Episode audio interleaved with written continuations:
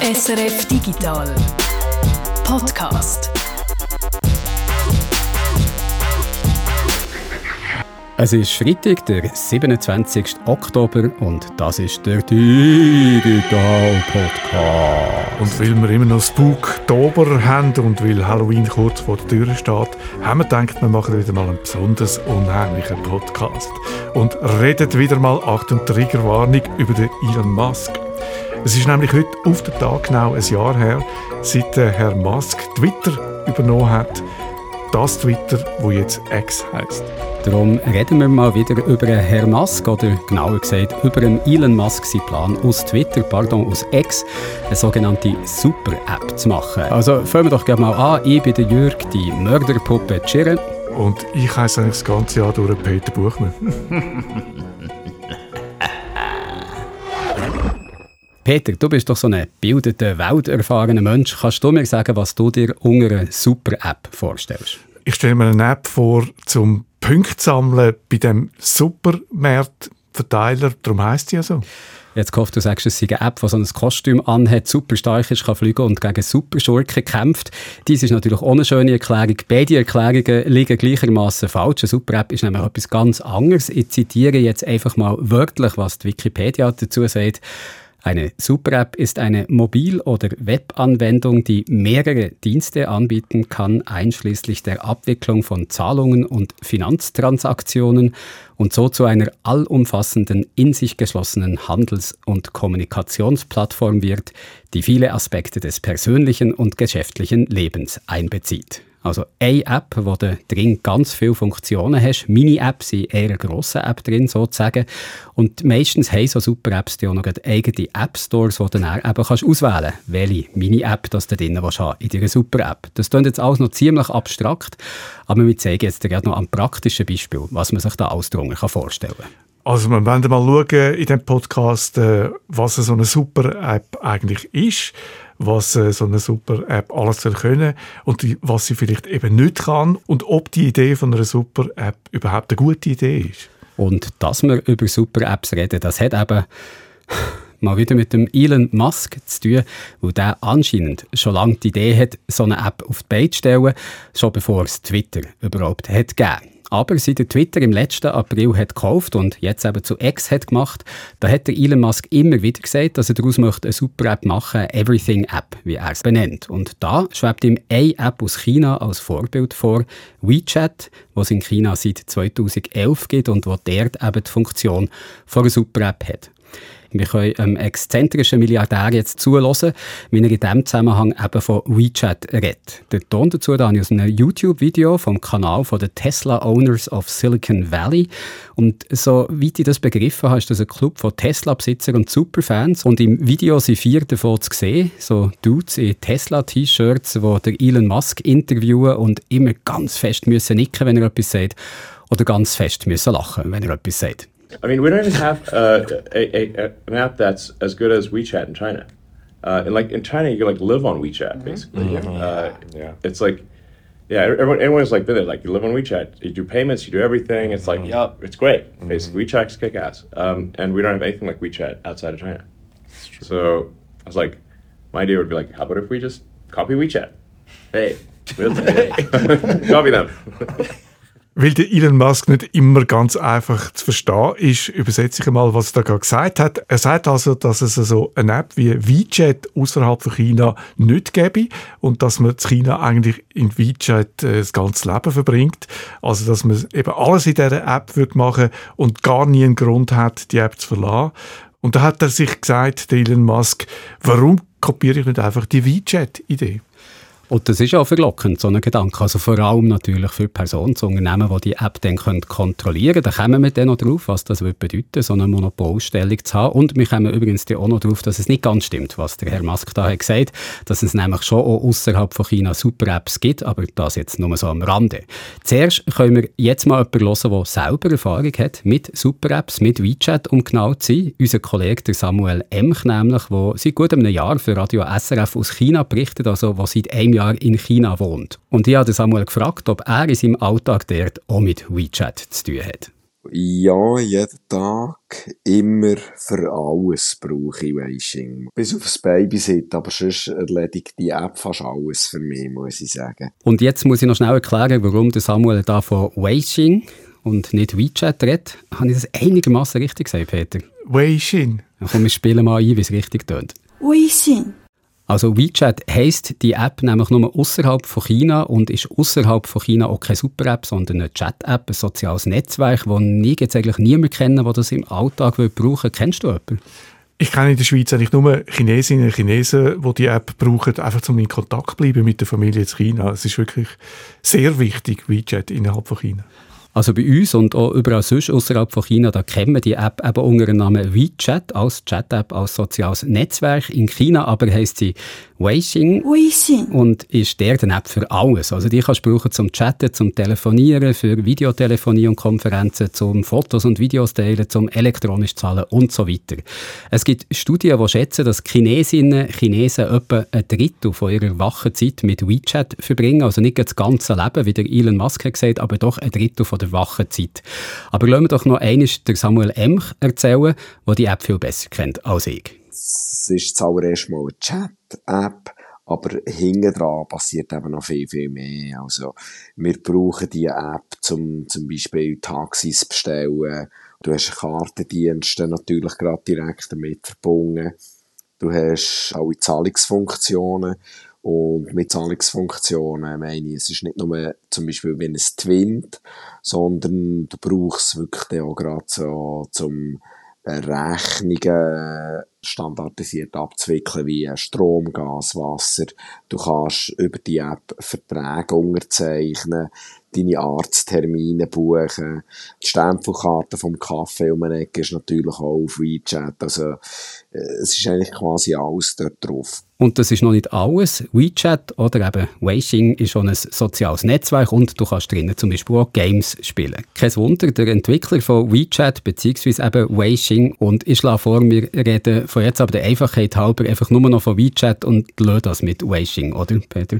Ja, da muss man sich nicht jedes Mal überlegen, wie man es jetzt wirklich richtig ausspricht. Und ich muss mich nicht jedes Mal blamieren. Genau. Also aus diesem Grund reden wir jetzt der Einfachheit halber nur noch von WeChat und meinen dabei, ein letztes Mal noch, meinen dabei eigentlich Weixin, wenn es um China geht. Also, was ich eigentlich auch wollte sagen, dass man in China mit WeChat auch gamen kann, das ist kein Wunder, weil entwickelt wird die App vom chinesischen Technologiegigant Tencent. Tencent, wo als Internetunternehmen hat angefangen mit einem Instant Messenger, glaube ich, wo heute aber auch im Onlinehandel, beim Verkauf von Online-Werbung oder eben bei Games eine grosse Rolle spielt. Und der Elon Musk, der will jetzt also Tencent kopieren und aus X oder X eine App machen, wo viel mehr ist als nur Kurznachrichtendienst. Da können wir nochmal hören, was er da dazu schon so hat gesagt. Diesmal kommt das Audio aus dem All-In-Podcast. Das ist ein Podcast, wo so vier Venture-Kapitalisten zusammen machen. Der Jason Calacanis, der Khamat Palahapitya, der David O. Sachs und der David Friedberg. Vier Leute, die ich jetzt nicht unbedingt mit ihnen möchte in die Ferien fahren aber die haben mich auch noch nie gefragt, ob ich mit ihnen in die Ferien möchte fahren also lassen wir das. Jedenfalls im All-In-Podcast, da hat der Elon Musk auch darüber geredet, wie super dass er WeChat findet, wo wie X, PayPal und ein Haufen andere Apps in einer sind und dass es so eine App eben auch außerhalb von China sollte geben, egal ob man jetzt X dazu macht oder so eine App von Grund auf neu baut. For those that have used WeChat, I think that's WeChat's actually a good model. Um, it's sort of like Twitter plus PayPal plus a whole bunch of other things, and all roll into one with actually a great interface, and it's it's really an excellent app. And we don't have anything like that um, outside of China, so uh, I think it, such a such an app um, would be really uh, useful, um, and it, just like the utility of, of it uh, of, of sort of a a spam free thing where you could you can make comments, you can post videos, you can uh, you know I think it's important for content creators to have a revenue share. Um, now now this this does not need to be done on Twitter. It could be done from something that's created from scratch. So it, it could be something new. Um, so really, but but I think this thing needs to exist. Whether it is uh, converting Twitter to uh, be the sort of like kind of all-encompassing app that that like I said everything from digital town square where important ideas are debated uh, you know maximally trusted and inclusive and at a point where you you sort of have a high trust situation, then then payments, uh, uh, whether it's uh, crypto or fiat, uh, can, can, make a lot of sense. Just we just want something that's incredibly useful and that people love using. Um, so that, that, that but it, it's it's either convert Twitter to that or start something new. Those are the two. But it, it does need to happen somehow. Der Wunsch nach so einer App, das ist ja noch das eine. Äh, wünschen kann man sich noch viel. Aber hat dann der Musk gesagt, wie, der, wie er das genau machen will? Also wie extra so eine Super-App werden soll oder wie, wie er so eine Super-App bauen will?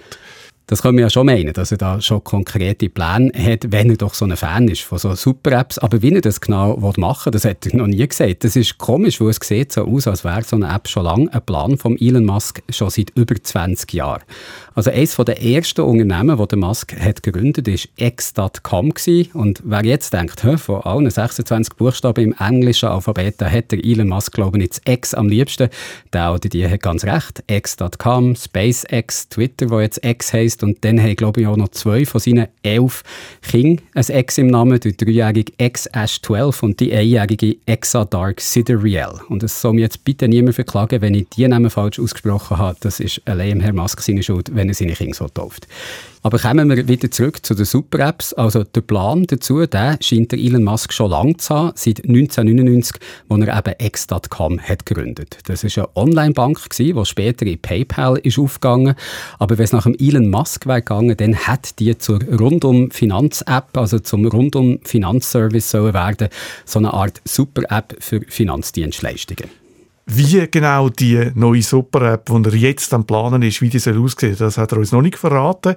Aber wir haben ein bisschen Hinweis, wir haben schon ein paar Mal gehört, dass äh, die Super-App, dass man die auch zum Zahlen können brauchen Warum ist ihm ausgerechnet das Zahlen so wichtig? Zum einen natürlich, weil das ein sehr lukratives Geschäft kann sein Also wenn du die als Zahlungsdienst so zwischen Nutzerinnen und Nutzer und Geschäft und Anbieter auf der anderen Seite kannst stellen, das sieht man ja bei den Kreditkartenfirmen, die bei jeder Transaktion immer etwas mitverdienen. Und wenn der Elon Musk X in Gewinnzone führen und die Milliarden zurückzahlen die ihm Banken für die Übernahme von Twitter dann gegeben haben, dann ist er natürlich dringend auf neue Einnahmequellen angewiesen, weil mit Werbung hat Twitter, hat X noch nie viel verdient verdient. Heute ist es anscheinend sogar noch weniger als früher. Und wenn er mit X sonst so Geld verdienen will, das hat der Elon Musk bis jetzt auch noch nicht so richtig können zeigen Also eine Zahlfunktion könnte da wichtige Einnahmen generieren und so Zahlfunktionen, die stehen natürlich bei vielen Online-Diensten im Mittelpunkt. Also sei es ganz direkt beim Online-Shopping, klar, aber auch wenn du jemandem ihre App willst, Geld schicken zum Beispiel oder auch wenn du für das Essen willst, zahlen du bestellt hast oder für ein Auto, das du gerufen hast oder wenn du in einem Game irgendetwas willst kaufen. Also Zahlungsfunktion ist dort überall zentral. Und Games, Geld schicken, Online-Shopping und so weiter, das sind natürlich alles Dienste, sind Funktionen, die so in einer super App einfach drin sein müssen. Und von dem her braucht eine Super-App halt dringend auch ein Geld, also eine Zahlfunktion. Und das ist natürlich auch für die Nutzerinnen und Nutzer bequem, wenn die eine App für alle Zahlungsfunktionen haben, wenn die nur eine App müssen brauchen und Kreditkarteninfos und Zwischendaten nicht in Dutzende von verschiedenen Apps müssen eingeben. Wie praktisch dass das sein kann, das können wir auch von Samuel Emch hören, wenn der erzählt, wie zentral WeChat für Chinesinnen und Chinesen ist, wenn es um das Zahlen geht. Überall, woher kommst, also wenn du in ein Kaffee gehst, dann musst du sagen, ob mit WeChat willst zahlen Bargeld ist eigentlich gar nicht eine Option. Wenn du mit Bargeld kommst, dann schauen sie dich schockiert an und schauen, ob sie irgendjemand noch Münze finden, was irgendjemand für einen glauben Wenn du unterwegs bist und mal irgendein auf einen Bettler oder auf eine Bettlerin stossest, zum Beispiel in Shanghai, die betteln die nicht für Münze an, sondern die strecken dir eben einen WeChat-QR-Code her oder Alipay-QR-Code. Um die Super-App WeChat kommt man also zu China nicht um. Gilt das jetzt nur für die Leute, die in den grossen Städten wohnen oder auch für die auf dem Land? Das habe ich Samuel auch gefragt und er hat gemeint, WeChat, das sei in China eigentlich omnipräsent. So weit raus wie ich bekomme, habe ich bis jetzt immer mit WeChat können zahlen oder müssen zahlen. Und Bargeld ist wirklich sehr, sehr selten noch äh, gefragt gewesen. Also wirklich auch auf dem Land draussen. Ich bin jetzt noch nie so wirklich, äh, habe mich noch nie in den Bergen verloren, wo es irgendwie noch ein paar wenige Einwohner hat. Aber auch jetzt so in der Peripherie, wo ich war, dort ist WeChat immer noch genau das Tool gewesen, Zahlungstool. Und wenn es jetzt nach dem Willen von Elon Musk geht, dann soll X in Zukunft also auch so eine dominante Stellung haben, wenn es ums Zahlen geht. Jetzt glauben viele Leute, wenn man einfach etwas unbedingt will, dann wird es dann auch irgendwann Wirklichkeit. Aber in dem Fall stelle ich mir das nicht ganz so einfach vor. Nein, da müsste der Herr Musk noch ein paar sehr hohe Hürden nehmen. Also es kommt natürlich darauf an, was für Gelddienst er genau in seiner Super-App alles anbieten In der Vergangenheit hat er gesagt, das sollten zum Beispiel Funktionen sein, wie man jemanden von Twint kennt, aber auch Sparkonten und Debitkarten. Und für so etwas da brauchst du alles Lizenzen, um das anzubieten und musst also zuerst mal die Erlaubnis von der Behörden haben. Jetzt ist der Elon Musk ja so ein klassischer Silicon Valley Disruptor, einer, der sich ein etabliertes Geschäftsfeld anschaut und mit neuen neue Technologien viel, viel effizienter und lukrativer macht oder einfach indem man sich nicht immer ganz so alle Vorgaben, Regulierungen, Sicherheitsvorschriften halten, die in diesem Geschäftsfeld so sollten gelten. Das jetzt mal so dahingestellt. Also wenn es um neuartige Technologien geht, wie etwa selbstfahrende Autos, da kommst du mit dem vielleicht noch durch, weil Regulierungen und Vorgaben da zum Teil erst noch müssen gefunden werden, dass du also fast schon wie ein bisschen kannst mitbestimmen wie streng das soll reguliert werden. In der Finanzbranche, wo ja so eine Zahlungsfunktion nach daheim wäre, da sieht das aber ganz anders aus. Also da gibt es bestehende bestehende Regeln, Gesetze, wo man sich muss daran halten muss, sonst drohen einem happige Bussen und Strafen. Traditionelle Banken die wenden darum in der Regel viel Geld auf, um nicht mit diesen Vorschriften in Konflikt zu kommen. Also die haben grosse Rechtssicherheitsabteilungen, um Betrug, zum Beispiel Geldwäsche etc. so gut wie möglich zu verhindern.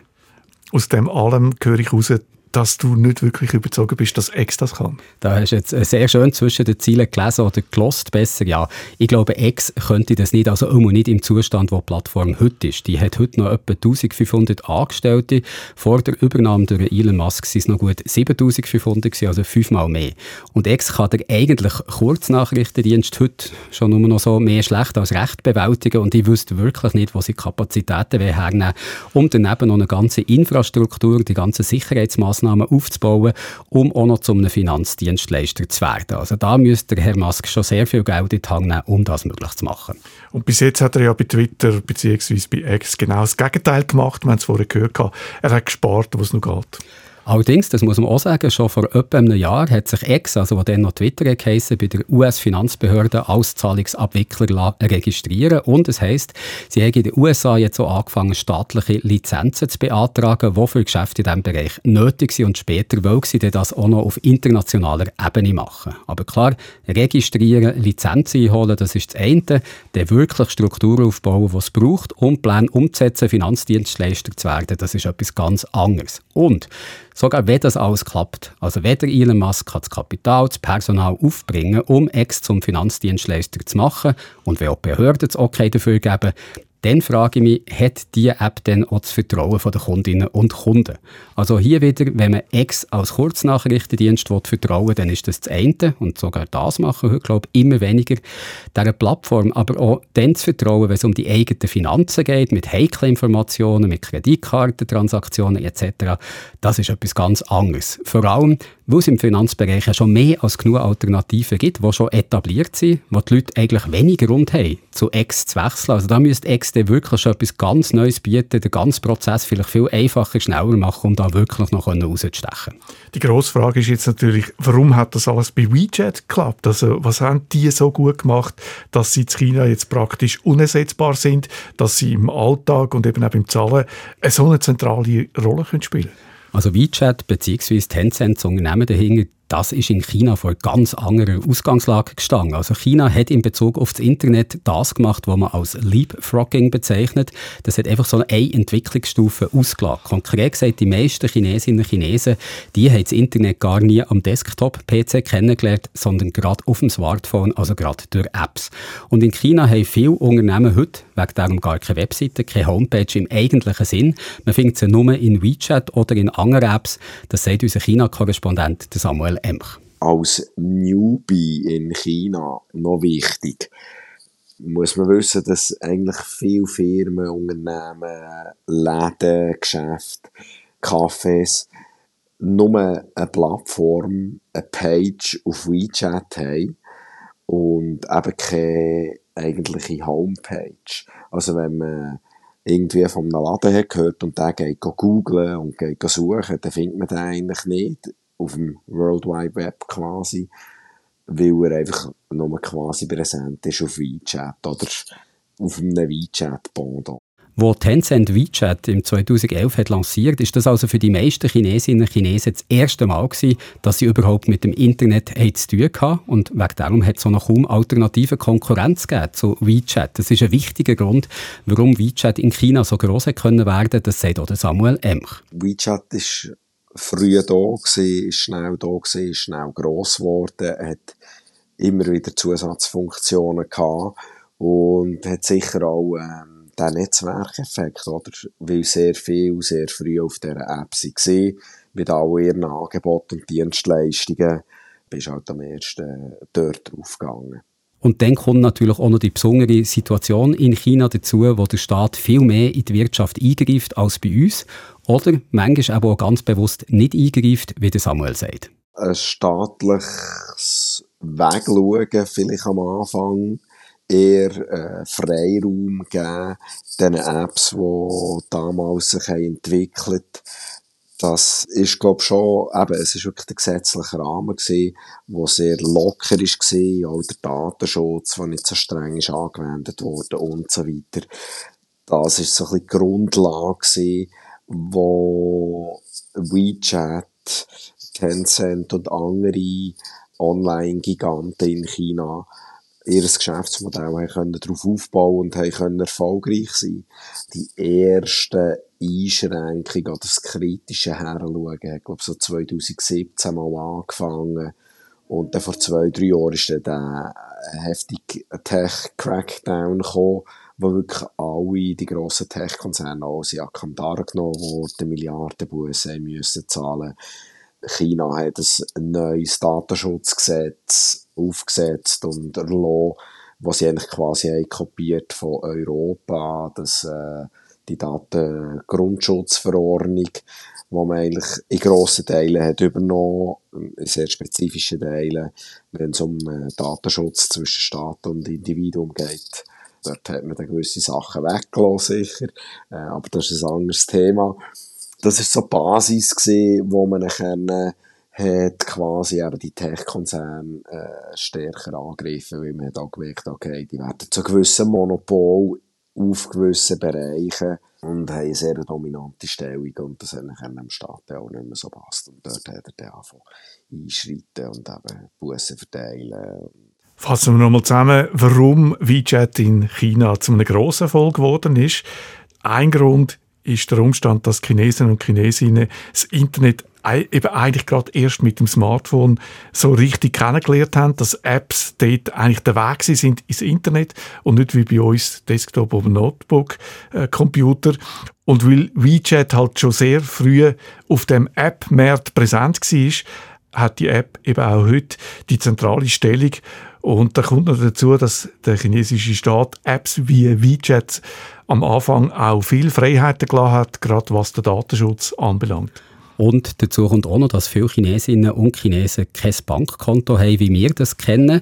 Wegen dem auch keine Kreditkarte, also immer nicht zu der Zeit, wo WeChat ist gross geworden. Und statt von Bankkonto zu Bankkonto zahlen sie darum gerade lieber in der App von Person zu Person. Auch das ein Vorteil für WeChat. Und was die Rolle vom Staat angeht, da können wir auch noch ergänzen, dass westliche Apps wie Facebook, WhatsApp, Signal, Google oder auch Twitter beziehungsweise heute eben X in China nicht verfügbar sind. Also eine super App wie WeChat hat wegen darum viel weniger Konkurrenz als eine App, das bei uns hätte oder in den USA hätte, wenn der Herr Musk zuerst dort möchte starten.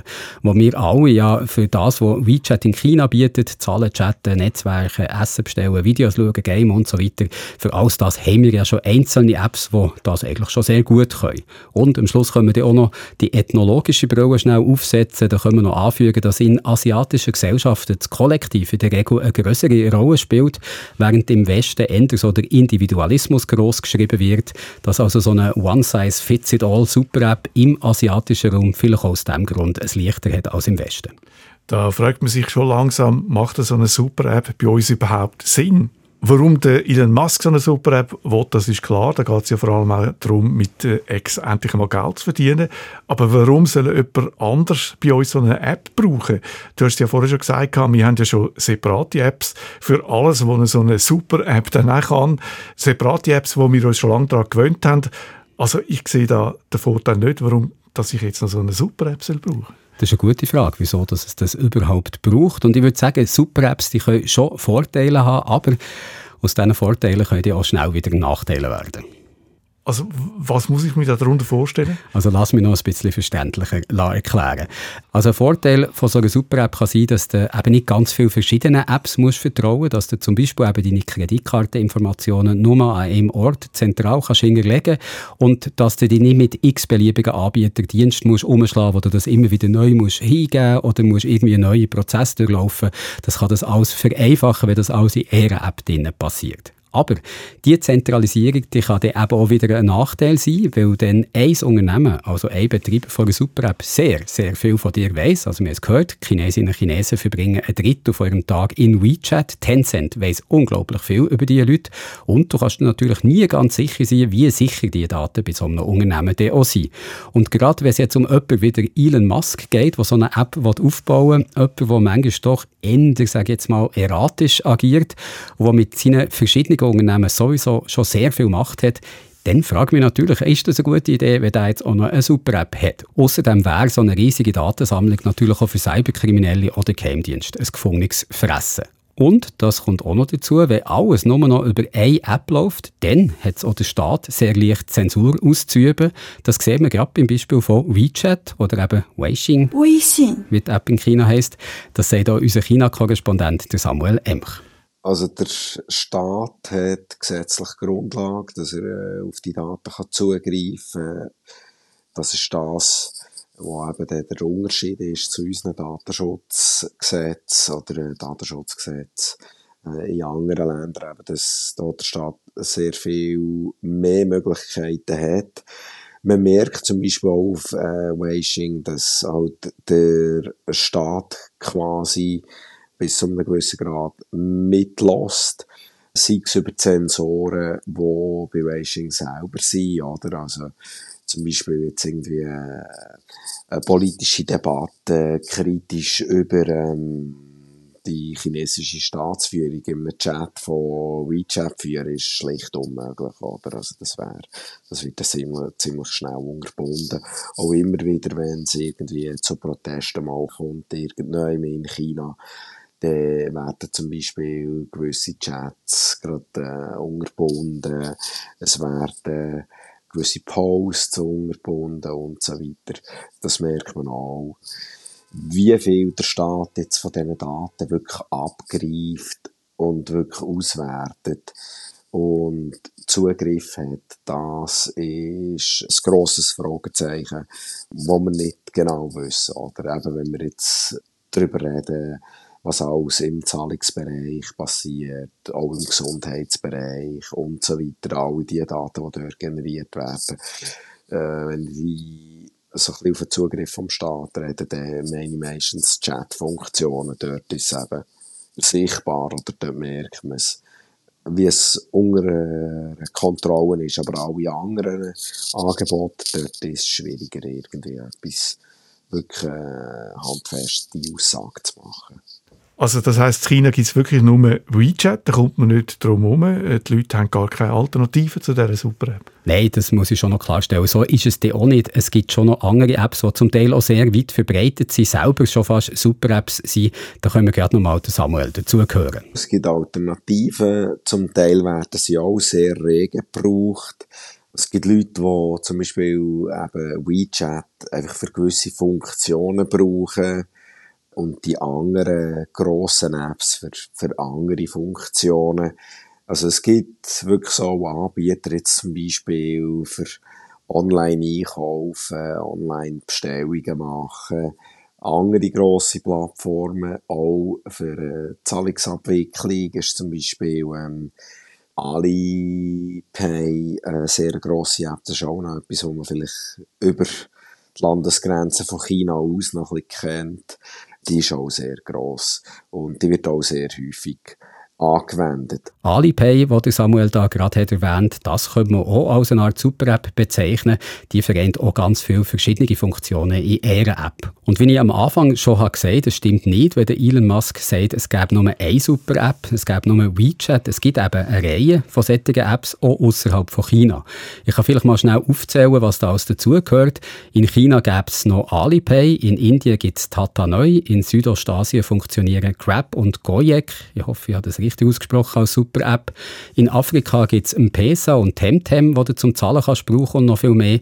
Und in Lateinamerika ist Rappi, so eine Art Super-App. Also alles eben Gegenden von der Welt kann man anmerken, wo die Leute das Internet vor allem über das Smartphone haben kennengelernt, eben mit Apps. Aber auch bei uns im Westen, da steht WhatsApp, würde ich sagen, vielleicht schon mit einem Fuß auf der Schwelle zur Super-App. Da hat es ja auch MetaPay drin in ein paar Ländern, wo so eine Zahlungsfunktion hat. Und mit der neuen Funktion von der Kanal, die du in WhatsApp kannst folgen, ist es auch so eine Art Blog geworden. Es könnte also vielleicht der Plan vom Mutterkonzern Meta sein, WhatsApp so Schritt für Schritt zur Super-App zu machen, auch wenn ich da jetzt noch nie etwas Offizielles dazu habe gehört. Aber eigentlich, wenn wir jetzt mal zum Schluss kommen, kann man sagen, auch wir im Westen haben ja alle schon lange eine Super-App im Hosensack. Also ich glaube, ich habe mehr als 200 Apps installiert auf meinem Handy. Ich zahle mit dem Handy manchmal durch Chatten auf verschiedenen Kanälen. Aber welches das jetzt da die Super-App ist bei uns, das weiß ich nicht. Habe ich etwas verpasst? Nein, es ist genau das, was du beschrieben hast. Unser Smartphone ist eigentlich eine Super-App. Also klar, das ist ein Gerät und keine App, aber davon abgesehen funktioniert es ja nicht anders als eine Super-App. Also du hast eine Oberfläche, wo du zwischen vielen verschiedenen Apps unterschiedliche Funktionen kannst auswählen kannst, wechseln, genauso wie bei WeChat also. Und wie bei WeChat brauchst du auch immer noch ein paar Klicks bzw. Swipes, um von einer Funktion zur anderen zu wechseln. Und jetzt können wir noch das letzte Mal Samuel Emch hören und wenn man ihm so zulässt, wie er die Benutzerfreundlichkeit von WeChat beschreibt, dann dünkt mit Funktionalität vom Smartphone doch um einiges angenehmer als so eine Super-App. Wenn in dem WeChat Chat jetzt einen Link hast, den du nicht einfach so kannst auftun kannst, weil es irgendwie ein Link auf Konkurrenz-App ist und dort merkt man die Grenzen und dort merkt man dann, ja, dass so bis zu einem gewissen Grad ein bisschen mühsam ist, dass du so angewiesen bist eben auf einfach einen Anbieter oder auf ein paar wenige Anbieter. Und es ist auch so, oder ich habe vorhin erklärt, wie viel das du über die App machst. Das ja ganz praktisch tönen, dass du das alles über eine App kannst machen. Aber wenn du das eben alles über eine App machst, dann musst du in der App immer hinterziehen und vorziehen springen und irgendwie äh, den Bildschirm wechseln und äh, hin und her gehen. Viel komplizierter, als wenn du einfach die App könntest wechseln Oder wenn ich jetzt mein Taxi auf einer anderen App bestelle und einen Arzttermin auf der dritten App mache und noch mit jemandem chatten auf, weiss nicht was, äh, Messenger oder WhatsApp oder so, dann geht es einfacher zum Hin- und Her switchen als in der WeChat-App selber irgendwie hin und her zu switchen von diesen Funktionen. Menüführung ist einfach ziemlich hässlich, muss ich sagen. Da kann man sich sicher noch verbessern diesbezüglich. Wie kommst du von einer Funktion zur anderen und so weiter. Also ich glaube, zum Schluss kann man sagen, wenn der Elon Musk aus X wirklich eine super App machen dann hat er den Vorteil, dass X schon eine staatliche Nutzerbasis hat. Aber nur wegen dem kann er noch lange nicht darauf äh, zählen, dass so eine super App dann wirklich auch ein Erfolg wird. Also es ist wirklich auch nicht das Rössli, das ich darauf setzen Das scheint mir jetzt wirklich nicht ein erfolgsversprechendes Projekt. Und Elon Musk, der hat, wie gesagt, bis jetzt nicht viel gezeigt, was ihm vom Gegenteil wird überzeugen das Ganze kommt mir so ein bisschen vor wie Kinderlogik. Also er sagt einfach, ich will, dass es diese App gibt und es wird sie geben und sie wird im Fall die beste App der Welt werden. Und da fällt mir jetzt ganz zum Schluss ein, Peter, kennst du den Film Step Brothers von 2008? Nein, leider nie gehört. Ich muss vorausschicken, das ist ein Meisterwerk. Es handelt von zwei Stiefbrüdern, die werden gespielt von Will Ferrell und dem John C. Reilly, die mit 40 noch bei ihren Eltern wohnen. Und irgendwann ist die Zeit gekommen, wo ihre Eltern sagen, so, jetzt sollen sie sich endlich mal einen Job suchen. Und um das zu machen, stellen sie sich so an, finden wie der Elon Musk bei seinen Plänen für eine Super-App vorgeht. Sie wollen nämlich nicht irgendeinen Job, sondern gerade eine internationale Unterhaltungsfirma starten und eben nicht irgendeine, sondern die grösste und die beste von der ganzen Welt. Also genauso wie Herr Musk seine Super-App soll werden. We are going to start an international entertainment company, the biggest and the best. And we're going to call it Prestige Worldwide. Sounds so cool. feel feel like a lightning bolt hit the tip of my penis. Yeah. Yeah. Großartiger Film.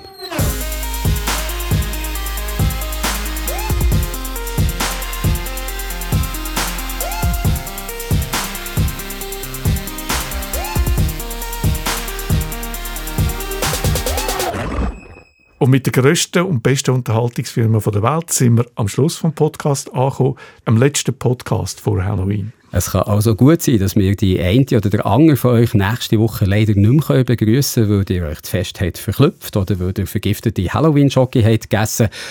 Alles das wollen wir natürlich nicht hoffen. Und wenn jemand so verschreckt worden ist, dass er weiße Haare hat, dann hätten wir gerne ein Foto als Beweis wo ihr uns am besten auf unserem Discord-Server zeigt. SRF Geeksofa heisst der und der könnt ihr nicht nur miteinander und mit uns über Ghouls und Geister reden oder über unheimliche Filme oder darüber, wie das man am besten Halloween-Jockey vergift. Nein, macht das bitte nicht.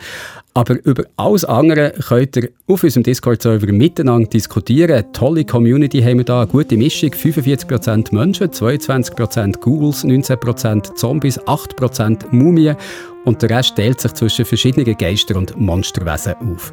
Schaut doch mal rein, falls ihr noch nie seid da gewesen. Jetzt könnt ihr noch raten, zu welcher Kategorie das ich gehöre. Buh, bis nächste Woche. Buh, nächste Woche sozusagen. Wow.